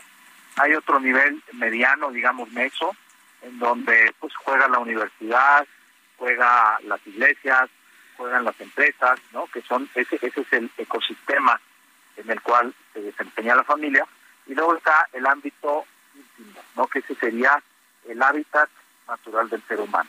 Nos preocupa mucho el hábitat de muchas especies, ¿no? Lo cual está muy bien, eh, y queremos protegerlo y que no se ensucie y etcétera, ¿no? Pero el hábitat natural del ser humano que también lo tiene, todos venimos de un padre y una madre, ¿no? Ya si bien luego pues ocurren distintas cosas en la vida, ¿no? Eh, pero el hecho es que el hábitat natural del ser humano es venir de un padre y una madre y en la medida de lo posible, porque sabemos que, que también luego, como ya dije, ocurren, ocurren distintas cosas, eh, lo ideal para los niños es que ese hábitat natural se conserve, eh, que convivan, que conozcan a su padre y a su madre. Eh, aquí es donde hacemos muchas analogías, ¿no? Por ejemplo, de hay un hay un cambio climático adentro de nuestras familias y también en el ecosistema social, hay contaminación, eh, hay también algunos desechos tóxicos, ¿no? Que, que no son físicos, pero sí pueden ser emocionales. Entonces, con estas analogías del cambio climático y de la protección del medio ambiente, lo, lo, estamos llevando al mundo de la familia, porque es un mensaje que los jóvenes entienden muy bien, ¿no? Eh, y fíjate que, gracias a Dios, nos ha ido muy bien con estas analogías, eh, lo están cachando muy bien el mensaje, porque además te diría una cosa, eh, Jesús Martín, de amigos, lo que está en crisis no es la familia como tal, porque todas las encuestas de los distintos lugares del mundo eh, que, hemos nosotros tenido por diversos estudios, la familia es lo, más importante para todos. Pero entonces aquí de pronto uno se pregunta y dice, bueno, si es lo más importante, ¿por qué parece en una crisis tan, pues, pues tan profunda? Y aquí es eh, donde hemos encontrado una respuesta. Lo que está en crisis no es la familia eh, en donde uno se junta en Navidad a convivir, los tíos, los primos, los hermanos, los abuelos. lo que está en crisis es que las nuevas generaciones, por distintas razones, eh, les está costando mucho trabajo comprometerse, formar nuevas familias y también, sobre todo, eh, tener hijos. Eso sí es lo que está eh, pues en una situación compleja y hay muchas leyes y políticas públicas, como bien has dicho, hay mensajes en medios de comunicación y también contenidos educativos que a los jóvenes pues, básicamente les refuerzan la idea de que es imposible formar una familia eh, sólida, sana, o que es algo eh, que no es que no es antojable o incluso que de pronto seguro todo lo has escuchado algunos jóvenes dicen pues que que atenta contra la ecología tener hijos no Bien, pues Mario Romo, coméntanos cómo las familias nos podemos inscribir a este Congreso Mundial, dónde podemos este, conseguir más información, en qué redes sociales y cómo nos inscribimos, cuánto cuesta, en fin, todos estos generales, Mario. Eh, claro, mira, hay dos, hay dos opciones de participación. La participación presencial, que esta es eh, en la página de WCF, eh, wcf. Eh, wcfmexico.org que es la página de, del Congreso. Ahí es donde pueden inscribirse directamente, se paga con cualquier método de, pago, ya sea este, tarjeta, con ir pagando una tienda de, conveniencia, eh, etcétera. Todos los medios de pago están ahí disponibles, cuesta 900 pesos. Sí. Persona, para los niños y los jóvenes el precio es más bajo, hay un descuento si se inscribe en la familia. Eh, y también hay la opción de inscribirse eh, para el streaming. Puede ser que haya alguien, pues no sé, de unas de un lugar más lejano a la Ciudad de México que le interesa y creo que van a ser muchos escucharlo, participar, aunque sea virtualmente, ¿no?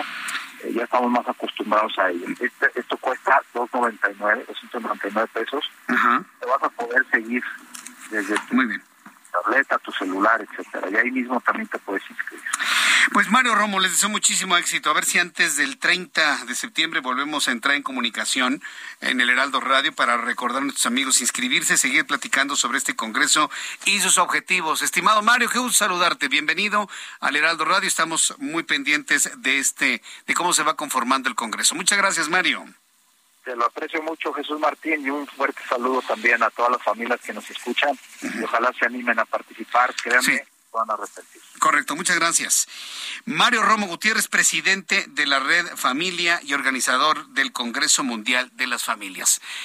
Vamos con Mariano Riva Palacio, con su Bienestar H. Adelante, Mariano. Muy buenas noches, ¿qué tal Jesús Martín Mendoza, amigos del Heraldo Radio? Amigos, ¿se imaginan vivir un día completo sin dispositivos electrónicos? ¿Qué sería de nuestra comunicación, el trabajo o el entretenimiento? Esto se los pregunto porque ya comenzó la temporada de lluvias, las tormentas y los apagones. Entonces, es momento de proteger nuestros dispositivos electrónicos y aparatos electrodomésticos. Significa que empiezan las lluvias y con ellas las fallas en el suministro eléctrico que tiene el potencial de generar variaciones y descargas eléctricas que están entre las principales causas de descomposturas al momento de tener conectados a la corriente nuestros dispositivos y aparatos en casa o en la oficina. Fíjate Jesús Martín que de acuerdo al pronóstico de la Comisión Nacional del Agua, en esta temporada habrá precipitaciones hasta el próximo mes de octubre y de 30 a 40 ciclones en el Pacífico y en el Atlántico. Por su parte, Protección Civil informó que agosto y septiembre, ya estamos en septiembre, serán los meses con mayor lluvia de todo el año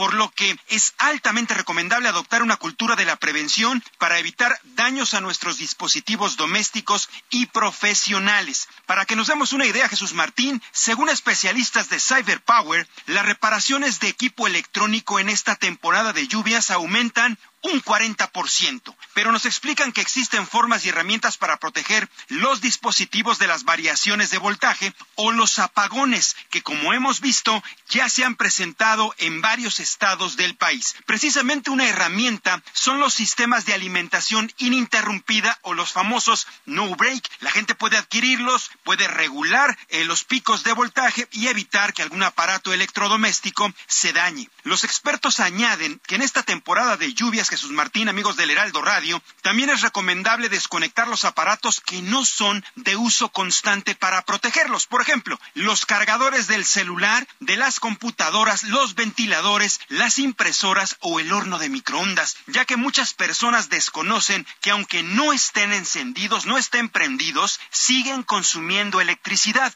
y también pueden dañarse en caso de que se presente una descarga eléctrica aún estando apagados. En esta época, los aparatos que más se descomponen son pantallas de televisión, los refrigeradores, los hornos de microonda, las lavadoras y sistemas de audio. Los técnicos aseguran que las pantallas son los dispositivos que registran el mayor índice de descomposturas en esta temporada de lluvias y en su mayoría fue provocada por una descarga eléctrica, aunque aclaran que algunas veces el daño proviene de fallas en la instalación eléctrica en las casas y en las oficinas. Así que la recomendación también hay que revisar este tipo de sistemas. Así que querido Jesús Martín Mendoza, amigos del Heraldo Radio, importante que en esta temporada de lluvias cuidemos mucho nuestros dispositivos electrónicos, aparatos electrodomésticos porque funcionan, nos dan bienestar y por supuesto muchos de ellos estamos acostumbrados a utilizarlos para el trabajo. Querido Jesús Martín Mendoza, quiero aprovechar para invitarlos a seguirme en mis redes sociales, Twitter, arroba JM Riva Palacio. Estamos también en Facebook como Mariano Riva Palacio Yáñez. Muchas gracias por haber estado atentos a Bienestar H. Querido Jesús Martín Mendoza, me despido. Regreso contigo. Muy buenas noches.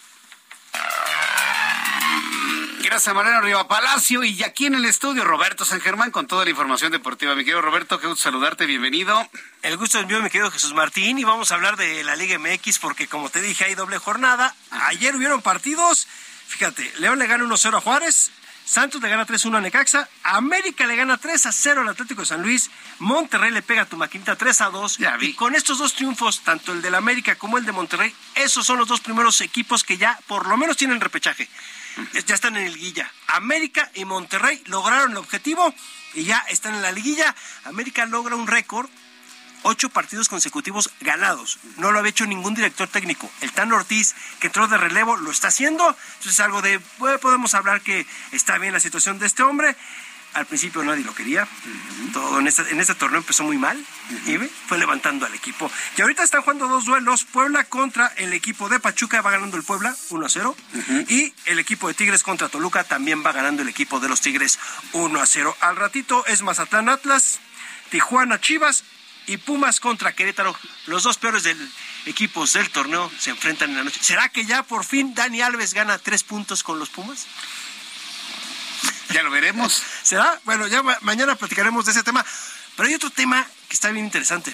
¿Escuchaste la situación que traen Ana Guevara y Paola Longoria? No, pero a ver, platícanos qué pasa. Mira, de Ana Guevara me creo todo ahorita. Bueno, Ana Guevara va a demandar a Paola Longoria, pero a la federación también, a la Federación de Racquetball. Y es que dice que debe más de un millón de pesos Paola Longoria. Pero Paola Longoria está diciendo o está comentando que ella entregó todos los recibos y que como han cambiado a tantas personalidades dentro de la CONADE, que se perdieron. Y entonces ahorita dice que todos los viáticos, pues no los tendría y, lo, la quieren demandar ya de, una, de manera formal tanto a Paola Longoria como a la Federación Mexicana de Racquetball. Y todo eso tiene que ver porque Paola Longoria hizo algunas declaraciones hace unos meses muy fuertes contra Ana Gabriela Guevara. Y además porque hace poquito fue el Mundial de Racquetball. Y no los apoyaron. Entonces, esto se va a poner buenísimo porque se van hasta los juzgados. Sí, sí lo creo. Híjole, bueno, pues vamos a ver, voy a buscar a Ana, Guevara a ver qué es lo que me dice sobre eso. Te quiero agradecer mucho, Roberto, la información deportiva esta tarde. Antes de despedirnos, tenemos información de último momento. Mucha atención antes de despedirnos. Acaba de ocurrir una balacera otra vez en los Estados Unidos. Información de último momento. La policía en Memphis está buscando un hombre armado que conduce disparando a personas aparentemente al azar y según los informes transmite los crímenes por Facebook. Está transmitiendo en Facebook crímenes y lo persiguiendo. Lleva seis personas asesinadas en los últimos minutos. En estos momentos en Memphis hay un verdadero terror. Todo el mundo se está metiendo a sus casas debido a que este hombre anda suelto. Lo están persiguiendo y llevamos el seguimiento de esta información en el Heraldo Noticias. Te invito para que estés pendiente de nuestra página web de Heraldo Televisión y Heraldo Radio. Soy Jesús Martín Mendoza. Gracias. Hasta mañana. Esto fue Heraldo Noticias de la tarde con Jesús Martín Mendoza.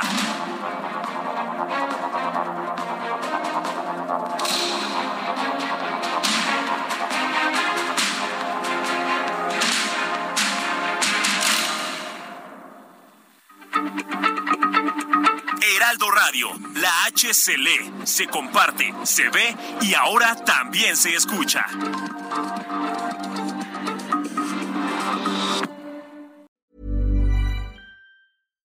When you make decisions for your company, you look for the no-brainers. And if you have a lot of mailing to do, stamps.com is the ultimate no-brainer. It streamlines your processes to make your business more efficient, which makes you less busy. Mail checks, invoices, legal documents, and everything you need to keep your business running with Stamps.com. Seamlessly connect with every major marketplace and shopping cart. Schedule package pickups and see your cheapest and fastest shipping options from different carriers. With rates up to 89% off USPS and UPS rates. And with the Stamps.com mobile app, you can take care of mailing and shipping wherever you are. Make the same no-brainer decision as over 1 million other businesses with stamps.com. Sign up with code program for a 4-week trial plus free postage and a free digital scale. No long-term commitments or contracts. That's stamps.com. Code program.